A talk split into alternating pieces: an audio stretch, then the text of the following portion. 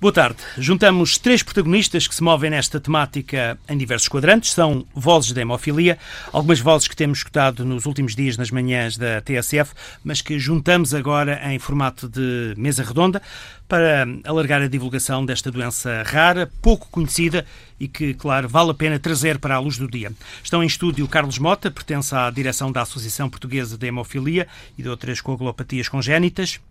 Heitor Costa, diretor executivo da Apifarma, a Associação da Indústria Farmacêutica, e a médica Cristina Catarino, pertence ao Centro Referência de Coagulopatia Congénita do Serviço de Imunohemoterapia do Hospital Santa Maria. Pergunto-lhe já, hum, porquê é que esta doença é tão pouco conhecida? E eu vou confessar que, eh, quando só depois de de aceitar o desafio da TSF para tratar deste assunto e depois de falar com diversas pessoas, eh, especialistas, é que me fui apercebendo do meu grau de desconhecimento relativamente à, à, à doença e que acredito que seja também do, do, cidadão comum que agora está a ouvir uh, esta, um, o início desta nossa, nossa conversa, porque na maior parte das vezes não se vê uh, a doença e de alguma maneira isso também contribui para este desconhecimento, será? Eu acho que uh, a, maior razão para se desconhecer, e, eu vou dizer-lhe que também, mesmo no curso de medicina, passei por aquilo muito rapidamente. Nós temos o capítulo da hematologia e hemofilia, assim, um parágrafozinho. É o facto da doença ser rara, relativamente às outras uh, doenças todas que nós conhecemos, em que há muitos milhares de pessoas. Não é o caso das pessoas com hemofilia, é uma doença rara, que são habitualmente. Uh, vistas em, só em alguns hospitais, porque são os hospitais que têm tratamento para elas, portanto é uma coisa que não é muito divulgada e mesmo colegas meus desconhecem completamente e nós costumamos até dizer aos, aos doentes e aos familiares que eles sabem, e é mesmo verdade, sabem muito mais da doença do que grande parte dos meus colegas, porque vai, esses, essas pessoas não é por culpa deles, eles vão estar a vida toda nos hospitais e se calhar nunca lhes aparece o hemofílico à frente. Portanto, é uma doença que tem um número pequeno de pessoas. E que doença é esta? Como é que se pode caracterizar? É uma doença da coagulação do sangue. Eu, eu costumo sempre explicar isso. Quando nós nos cortamos, imaginemos que nos cortamos, nós temos sempre que parar. Nós começamos a sangrar. Temos que fazer uma coisa que chamamos o coágulo. Todos nós sabemos o que é que é. Tem que haver ali um coágulo que, como que tapa aquele buraquinho. Um, para esse coágulo se formar são precisas muitas coisas que nós nem imaginamos, uma coisa que se chama plaquetas e há umas coisas que chamam os fatores da coagulação. E os hemofílicos o A não tem o fator da coagulação 8 e os B não têm o fator da coagulação 9. Então o que acontece é que aquele coágulo não se faz, quer dizer, faz, mas depois é muito fraquinho, dissolve-se e voltam a sangrar e, portanto, não conseguem parar as hemorragias. Essa, ainda assim, podem ser eh, os hematomas a parte mais visível, porque depois há as hemorragias internas que são também as mais complicadas. Sim, sim. O que os hemofílicos fazem uh, e que é mais característico são as hemorragias, nomeadamente para os músculos, mas e, e principalmente, ou seja, as nossas articulações nós não vemos mas têm lá uns vasinhos muito pequeninos que sangram. E os hemofílicos sangram para dentro do joelho, do cotovelo, seja lá do que for. E depois temos as outras hemorragias que são muitíssimo complicadas e que podem pôr em risco a vida, como é o caso das hemorragias para dentro do, do abdômen, para dentro da barriga, como é o caso das hemorragias uh, da cabeça. Uh, portanto, há uma série de hemorragias que nós não conseguimos ver, mas que existem, sem dúvida, e que põem muitas vezes realmente em risco a vida, são graves. Para os doentes aqui representados pelo Carlos Mota, como é que, o que, é, o que, é que será mais importante dizer quando há digamos, um microfone aberto, como esta ocasião, para falar à, à sociedade. E já agora aproveito também para agradecer esta disponibilidade do, do última hora e, e passo a explicar. O Carlos Mota foi convocado à, exatamente à última hora para esta mesa redonda devido a problemas de saúde do, do, do presidente da Associação Portuguesa de Hemofilia, o Miguel Crato, que teve uma hemorragia após uma extração dentária e, por precaução, teve de, de ficar resguardado. Carlos, este, este problema, digamos, é uma das contrariedades do dia a dia que as pessoas com hemofilia sofrem. É, é verdade, é, é verdade. Portanto, nós, nós eh, hoje, felizmente, já podemos programar alguma coisa eh, face à, medicação que temos. Mas uma extração dentária, uma pequena cirurgia que seja, eh, traz sempre os seus riscos, apesar de a medicação estar à altura, mas temos sempre esse risco. Portanto, aliás, temos um bocadinho de tempo necessário para hum, a atuação tanto do, do, da terapêutica. Portanto, neste caso, uh, aconteceu um imprevisto, foi um bocadinho mais prolongado e dificultado através da, da, cirurgia que Miguel teve. E o que é, que é Mas, importante dizer neste, neste momento? Neste momento, uh, a importância é, é, o seguinte: é nós considerarmos. Uh, a informação e a divulgação de, de facto do que é hemofilia que a todos os níveis, a nível social, portanto é importante que as pessoas conheçam porque podemos ter um quanto maior o número de pessoas nos identificar e saber identificar a doença, melhor será para nós. Portanto, Estamos a falar portanto, de um universo de cerca de mil pessoas. Sim, cerca por de isso mil. também é uma doença rara por aí. Obviamente, obviamente. E uh, a associação prende-se exatamente com isso, em, em criar, uh, portanto, elos próximos, não só da família, como dos próprios uh, associados com, com a hemofilia.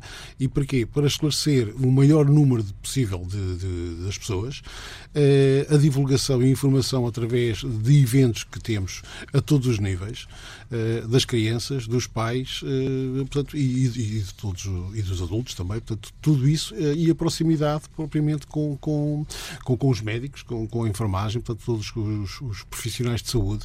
Portanto, é, é, sempre, é sempre bom que toda a gente conheça o mais próximo possível do que é que se passa na hemofilia, porque hoje, apesar de haver o medicamento, o facto de ser uma doença rara e pouco, no fundo, divulgada, ou pelo menos o conhecimento é muito vago entre as pessoas, quando se fala de hemofilia, muitas vezes, até em outros, a nível dos mídias, aparecem imagens que não são correspondentes àquilo que é hemofilia. Portanto, hoje, felizmente, já ultrapassamos o tempo do sangue.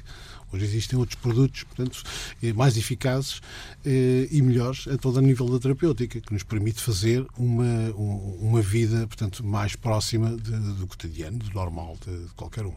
A Associação Portuguesa de Hemofilia tem criticado o modo como é feita a aquisição do, do, tratamento, porque diz que o único critério habitualmente é o do preço, esquecendo-se os hospitais ou abdicando de, de, cláusulas técnicas que garantam a segurança e eficácia quando, quando se fazem os concursos de, de aquisição, dizendo também que há. Hum, desigualdades a nível, a nível nacional.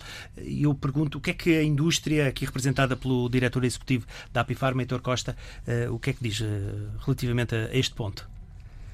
Uh, o que lhe vou dizer é que vou-lhe parafrasear aquilo que uma antecessora minha da Apifarma dizia: a indústria está onde os doentes estão.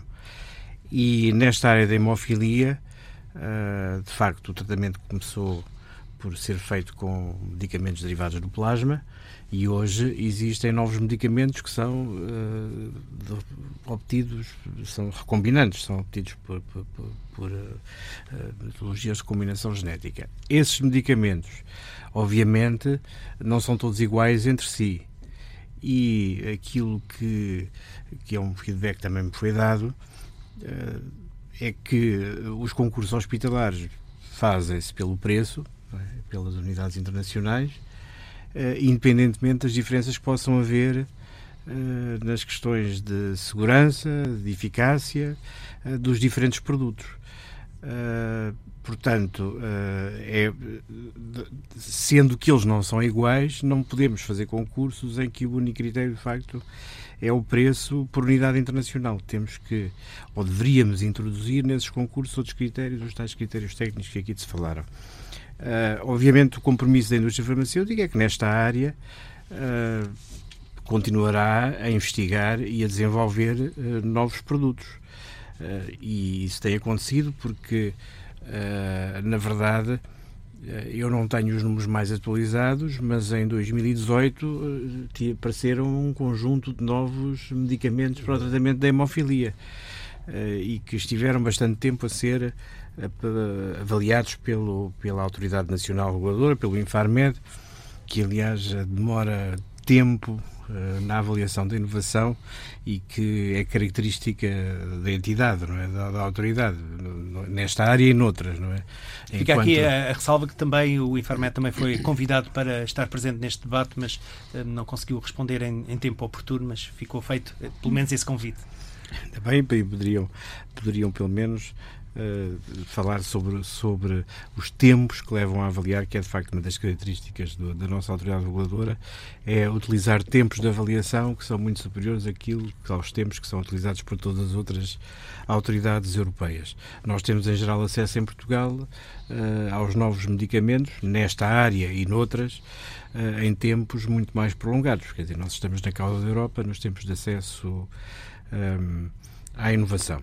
Só aqui comentar uma outra coisa que, aliás, tinha estado a comentar ali com, com, a, com a doutora antes de, antes de entrarmos, é a confusão com que eu me deparei em relação àquilo que é a caracterização da prevalência ou do número de doentes que existem em Portugal.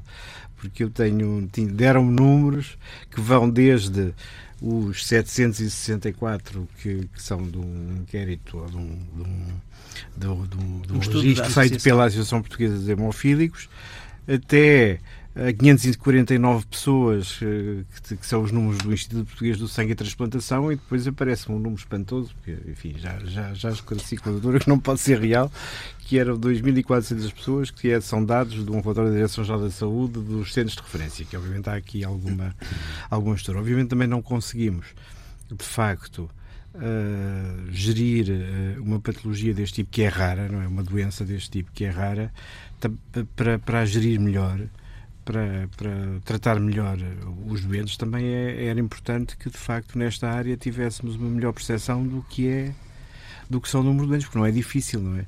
É que criássemos aqui, de facto, valia a pena criar um registro nacional para esta, para esta, para esta área. E penso que eh, a Associação Portuguesa de Hemofílicos tem feito essas propostas, o Exato. Governo continua Exato. a tratar do cartão do, do, do doente órfão, que não vê a vida mas enfim, vamos ter esperança que isso possa acontecer. Em relação aos concursos, definitivamente concordo consigo, é, uma, é uma um feedback que também tinha, tinha, tinha, tinha tido, porque de facto nós continuamos a investigar enquanto indústria e não podemos tratar de igual forma produtos que são diferentes, porque cada vez que introduzimos novos produtos, eles só são introduzidos se uh, tiverem algum eh, valor acrescentado sob o ponto de vista do tratamento em relação aos antigos, porque se não tiverem, não, não, são, não são aprovados para financiamento. E nesse aspecto acho que, que, que isso tem que ser tido em consideração nos concursos hospitalares. Doutora Cristina Catarino, uh, quer acrescentar algo mais a esta disparidade de números? Uh, pelo menos os do seu hospital, do seu centro hospitalar, conhecerá com toda a certeza. Uh, pois estávamos exatamente a comentar isto antes de entrar. Uh, eu penso que uh, o que se espera é que sejam 900 mil pessoas com hemofilia em Portugal, com vários graus de gravidade. O que a 900 mil? Não, não, 900 a mil. a mil a mil. Isso era mesmo muito, já não era raro. e, e a associação tem um número de 700 e tal pessoas que estão lá inscritas, nem todas as pessoas, por mais que nós digamos que deviam associar-se, nem todas se inscrevem. Eu acho que não, vamos lá ver, eu acho que não era rigorosamente nada difícil uh, sabermos quantos são. A mim basta-me fazer mais quatro telefonemas, eu sei os meus, basta-me ligar aos quatro responsáveis e todos nós temos ideia de quantos doentes é que temos e, portanto, bate certo alguns entre o número da associação Estarão todos referenciados?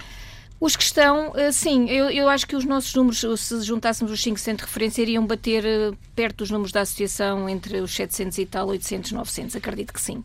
Um, o, re, o, outro número, eu estava, estava exatamente a comentar, eu penso que aqueles números não, se, não dizem respeito à hemofilia, porque quando existe estas doenças raras, não é só hemofilia, há mais doenças da coagulação que são raras, e quando são, e, e também vários graus de gravidade cada uma. Quando há uma doença grave, nós temos a, eh, a obrigação de pedir o tal cartão de doença rara à Direção-Geral de Saúde saúde.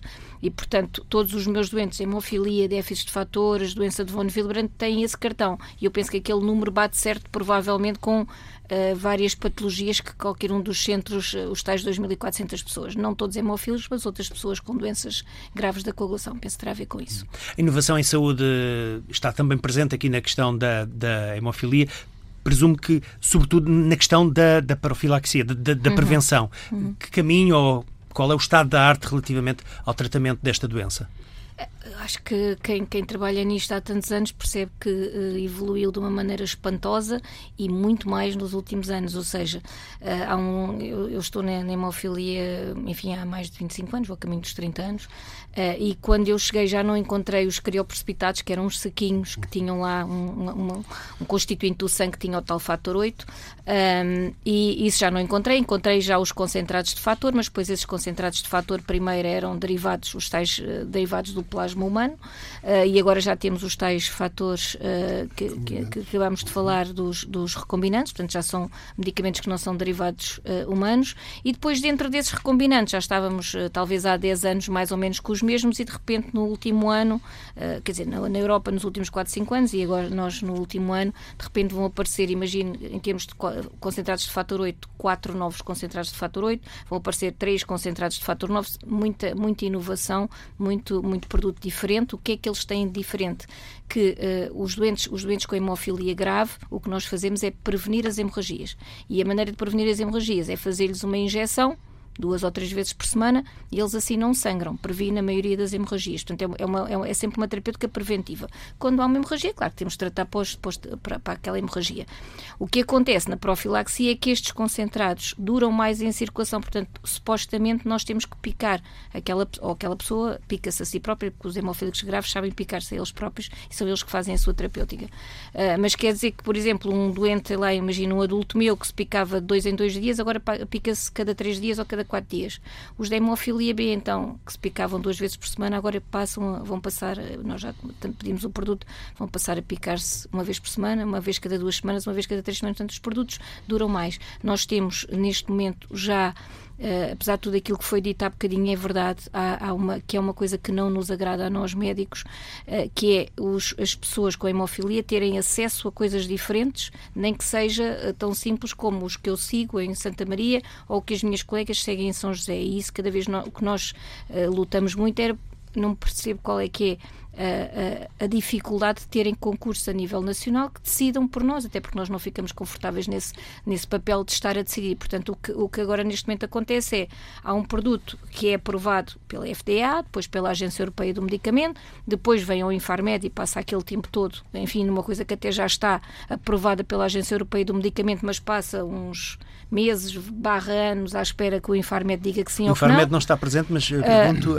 a algum dos presentes aqui porque é que isso acontece. Uh, não sei, mas pronto, eles precisam de explicar, eh, ter explicação para essas dificuldades que nós eh, provavelmente não entendemos, pronto. Uh, a partir do momento em que o Infarmed me permite pedir ao hospital, sou eu própria e o meu diretor, obviamente, que fazemos o pedido ao hospital para introduzir os medicamentos. É claro que, que o meu hospital permite e tem, e tem sido muito colaborante nesta área, permite neste momento ter acesso a tudo aquilo que está disponível pelo Infarmed, portanto já estão todos os pedidos autorizados pelo hospital ou em vias de autorização, porque já o pedimos, mas outros hospitais têm outras dificuldades diferentes e, portanto, eu tenho, neste momento, por exemplo, em relação aos novos produtos, tenho muito mais doentes meus a fazer os novos produtos do que os outros colegas têm. E eu acho que isso é, é, injusto para, para, para as pessoas que têm exatamente a mesma patologia, até porque se forem a São José de uma maneira diferente, se um doente meu vai viajar para o Porto até nem tem lá o medicamento que faz cá em Lisboa, embora eles andem sempre com medicamento, mas se houver uma coisa mais complicada, eu acho que estas disparidades, uma vez que uhum. somos todos, uh, acho eu, contribuintes, uh, e as pessoas têm direito de certeza a ter acesso às mesmas terapêuticas, isso acho que é uma dificuldade e acho que alguém devia agarrar isto e decidir centralmente o que é que fazemos. Carlos Mota, quer-nos falar do, do dia a dia de, de um, um, doente com hemofilia, de, dos constrangimentos eh, em termos até de, de saúde no, no, acesso ao trabalho? Sim, portanto, é, vamos lá. Hoje, felizmente, e, e, em face daquilo que, que já falámos aqui, eh, as novas terapêuticas facilitam um bocadinho, portanto, facilitam bastante, aliás. E, e isso, portanto, porquê? Porque diminui-nos ao estarmos protegidos chamemos-lhe assim, ao estarmos protegidos com o tratamento da profilaxia, uh, as hemorragias, uh, quer, quer por pancadas, portanto, por traumatismo, quer, quer as, as próprias hemorragias espontâneas, portanto, existem em muito menor número portanto são quase, portanto, digamos, não, não aparecem, mas são muito raras. E isso permite, obviamente, uma qualidade de vida e, e quer a nível de, das crianças hoje em dia, portanto, e os jovens já com, com, cerca dos 20 anos, já, já, já se nota que têm uma mobilidade, portanto, muito mais à, próxima de, de, uma pessoa normal, apesar de terem que ter o conhecimento, os riscos, aquilo que pode acontecer, eventualmente, mas, eh, portanto, existe uma qualidade de vida completamente distinta de, dos três décadas atrás. As empresas estão, estão preparadas para lidar com, com estes doentes? Portanto, eu penso que isso. O absentismo, penso... acredito que seja bastante. Hoje já não. Hoje, hoje, hoje já, já se consegue ultrapassar a situação justamente pela, pela profilaxia.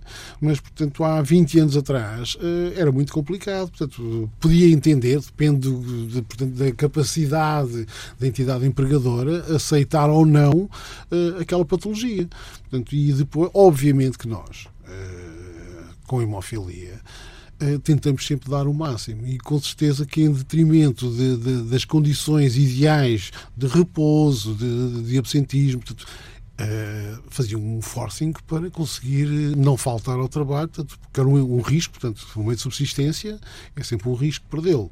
E, e, e, agora dependeria das pessoas, da entidade empregadora, mas a informação neste momento é, é tão vasta. E, e, e, a nossa função na, na, na, na, associação é exatamente essa: é tentar divulgar, tentar desmistificar que, e de facto, aplicando a terapêutica uh, rapidamente e nas condições que devem ser aplicadas e que o doente também as respeite, também é, também é preciso que o doente as respeite, uh, passará com certeza a ter uma qualidade de vida em que o absentismo, a incapacidade, uh, o tempo de, de, de, de, imobilização das articulações que trazem uma série de sequelas, portanto, sejam ultrapassadas e, e se processe, portanto, uma vida São sequelas que hum, reportando-nos às últimas décadas, sequelas que depois ficam para a vida?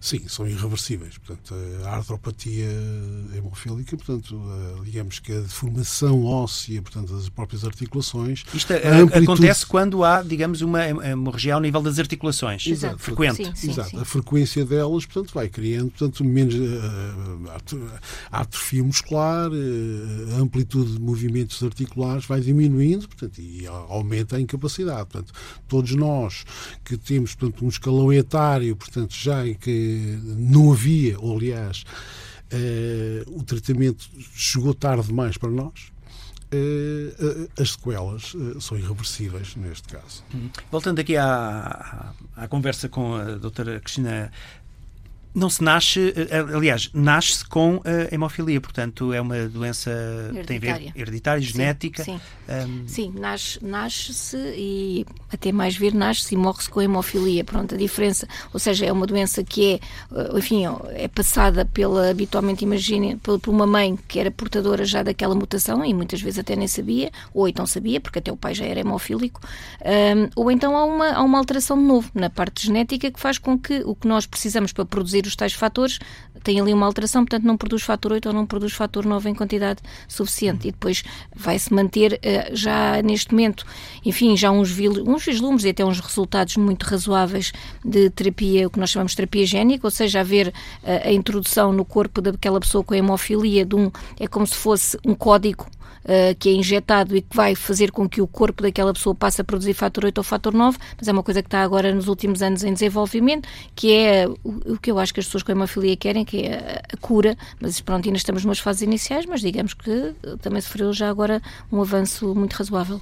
O transplante hepático, eh, sendo uma solução, não é obviamente, hum, sim, não, não, não, será sim, uma solução não, no sentido claro, de... Claro, claro. E há uma série de casos, eh, obviamente, que ficaram curados pelo transplante hepático, porque eh, nas terapêuticas eh, que existiam há uns anos houve algumas, alguns hemofílicos que ficaram infectados por vírus da hepatite, e, portanto, isso sim daria cabo do fígado dessas pessoas e, e a solução foi transplantar o fígado. E na sequência disso, mas o transplante de fígado não é uma coisa fácil e, portanto, não, não, não está previsto, acho eu, não conheço ninguém então, que tenha em termos temporais, não é possível dizer que poderemos ter uma cura para a hemofilia daqui daqui a 10, 20 Se anos? Se calhar sim, eventualmente pode acontecer, não, não, porque realmente foi outra coisa que nos últimos, eu nem imagino, eu tive no outro dia a rever a terapia génica e nos últimos, os artigos que saíram dos últimos 2, 3 anos são assim qualquer coisa de nos perdermos, porque são, tanta, são tantos resultados, uh, sei lá, porque há, há, há, estudos que têm 10, 15 doentes e depois outro que tem mais 20 doentes e, portanto, sempre já com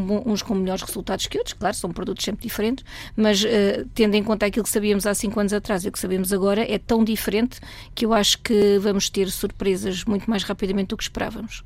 Doutor eh, Heitor Costa, a questão do, da segurança uh, e reportando-nos aos célebres casos uh, fatídicos um, para algumas pessoas do, do, do passado, hoje um, é um problema completamente resolvido.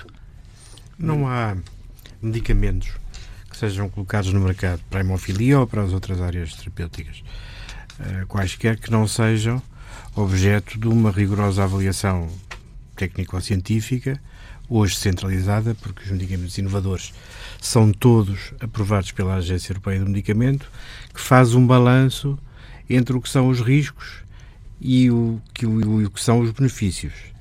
Riscos que são muitas vezes determinados a partir uh, do desenvolvimento uh, farmacotoxicológico, que, que, que, também se aplica aos medicamentos obtidos por biotecnologia.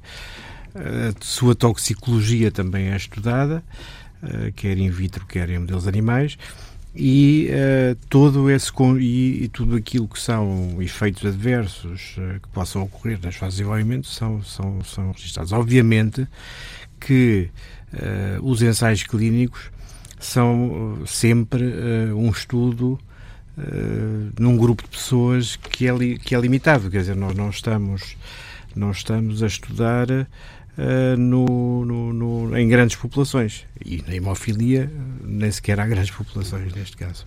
Mas, obviamente, à medida que vamos usando, uh, experimenta no, no, conjunto das, de todas as pessoas que, que têm hemofilia, vamos alargando a experimentação. E, eventualmente, um ou outro efeito adverso que possa não ter sido detectado nos grupos mais pequenos de pessoas que foram sujeitas ao ensaio, pode depois aparecer aí. Isto é, são fenómenos muito raros que podem acontecer.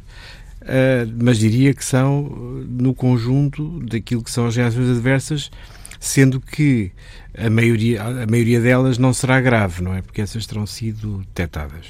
Mas há sempre uh, uma. Se ela for muito, muito, muito, muito, muito, muito, muito rara, obviamente pode. O risco não é. Não é não é zerado, quer dizer, não, não foi tornado zero. Mas, de qualquer maneira, eh, num desenvolvimento que é muito rigoroso e uma avaliação que é muito rigorosa, eh, esse balanço entre aquilo que são os riscos detectados e os potenciais e os benefícios que existem é sempre feito e só quando os benefícios ultrapassam muito claramente os riscos que podem ter sido detectados ou aqueles que, uh, que, que, que os que não são detectados não foram, é, é assim que se aprova, é quando, quando isso é positivo, claramente positivo. Uh, e, e, e, portanto, eu não sou tão, tão, tão preocupado com as questões de segurança como estaria há uns anos atrás, porque uh, a forma de, de, de, de, fazer o desenvolvimento da parte toxicológica, a forma como seguidamente eh, vamos experimentar os medicamentos nos humanos.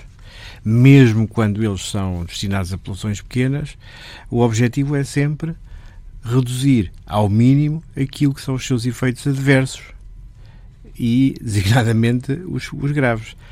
Se, quer, se, quiser que eu lhe garanta aqui que são zero, não podemos garantir. E a razão é esta. Nós nunca podemos garantir que é zero uma coisa que pode ter uma, uma probabilidade de acontecer. Imagine que só acontece no, numa, um em cada 100 milhões pode acontecer Exatamente. sempre que haja Em, em termos psicológicos, uh, o, o, Carlos Mota conhece outros doentes hemofílicos. Naturalmente, já falei com alguns que me dizem que esta questão do, do, do, do medo e, e, a questão do sem contaminado de há uns anos ainda hoje atormenta. Um, como é que é essa, essa, essa, essa experiência? Bem, vamos, vamos pôr as coisas de, de uma outra forma Hoje acreditamos muito mais na pureza dos tratamentos, portanto, não só pelos testes que são, portanto, pela indústria farmacêutica, por tudo aquilo, porque ninguém quer ver o seu nome envolvido numa questão de, dessas. Portanto. Agora, daquilo que é conhecido, nós temos portanto, a garantia, digamos assim, de, de um grau de pureza, eh, portanto, que, que é aceite. Agora, aquilo que se passou uh, antigamente, obviamente que marca uh, todos aqueles que nós conhecemos que foram afetados. Foram afetados com, portanto, em alguns casos com, com morte, contraindo uh, as HIV, hepatites. Hepatite C, portanto, portanto, e ainda por cima, portanto, um risco que sabia de, portanto, previamente.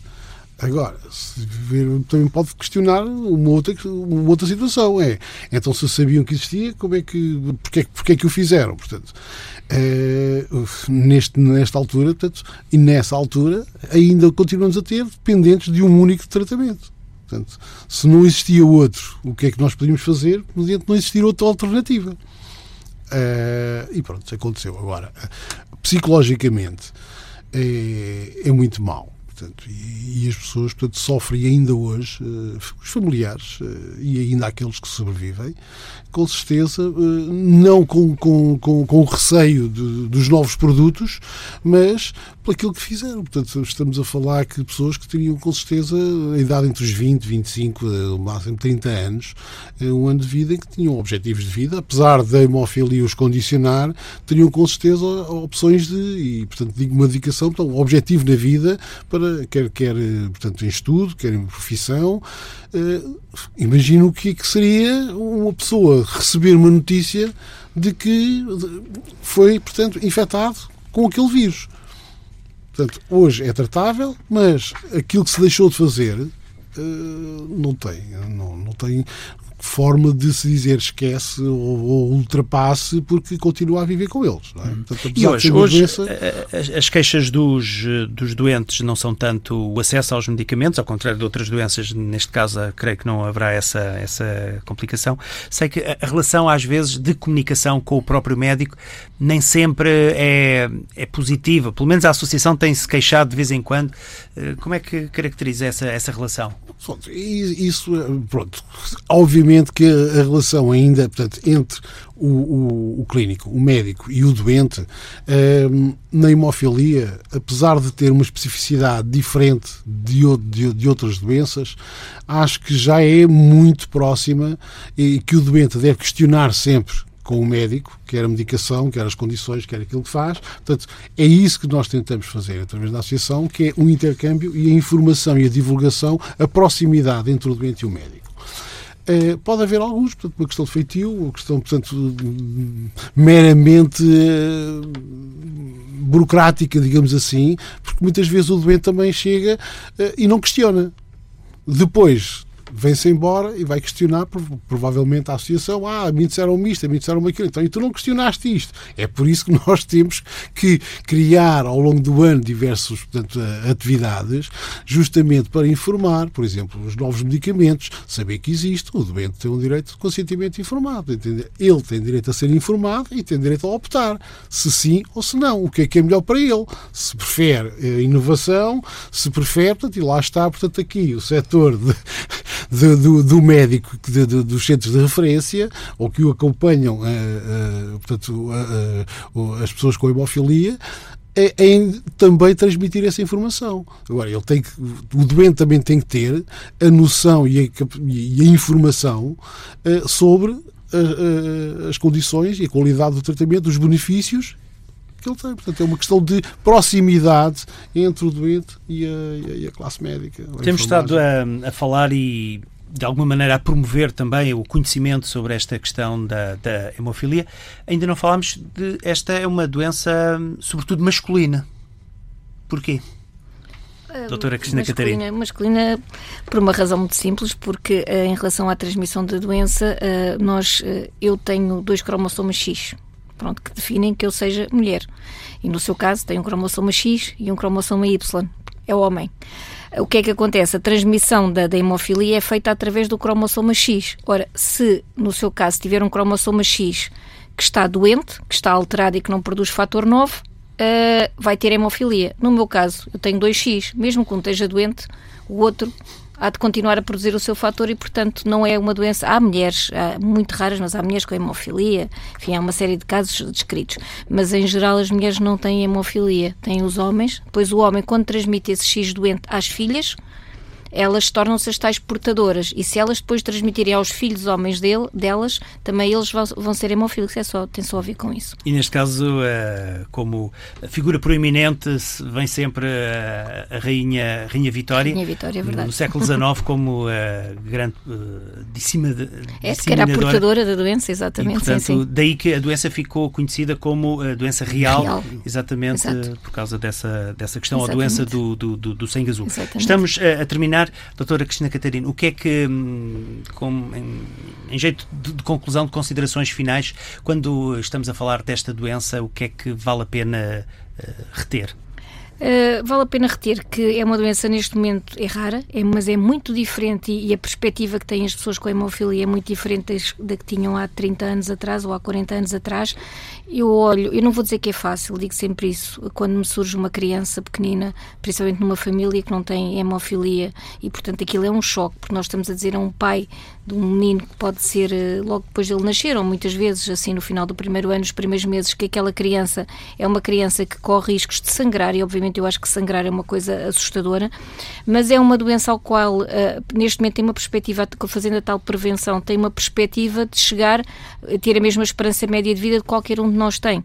Isso, isso faz toda a diferença, embora aqueles pais tenham. E eu acho que todos os pais se habituam muito rapidamente à, à patologia, percebem quais são os riscos que a criança corre percebem como é que nos procuram, sempre têm dúvidas, percebem que há uma terapêutica que vai ser eficaz? E aqueles primeiros meses, anos são difíceis, mas quando chegam, sei lá, aos 4, 5, 6 anos, ali à idade pré-escolar, eu acho que está tudo muito, já está muito calmo em termos familiares. Não, não, não estou a dizer que seja fácil, mas penso que as pessoas se adaptam, como qualquer um de nós, a, a, às patologias. E o que nós neste momento transmitimos é que ainda por cima eu tenho alguns miúdos que eu, que eu conheci bebés e que neste momento têm mais de 20 anos e tenho um ou outro que nunca teve uma hemorragia na vida, portanto, que a prevenção funciona realmente e, portanto, o que eu agora, cada vez que tenho um novo, o que eu digo é, é era assim, mas agora, olha, no último ano temos produtos novos e depois vamos ter produtos que já não são um fator e que fazem com que as, as pessoas não sangrem e depois vamos ter uma eventual cura, portanto, eu acho que é uma perspectiva de, de uma certa normalidade e de uma grande diferença em relação àquilo que esperávamos há uns anos.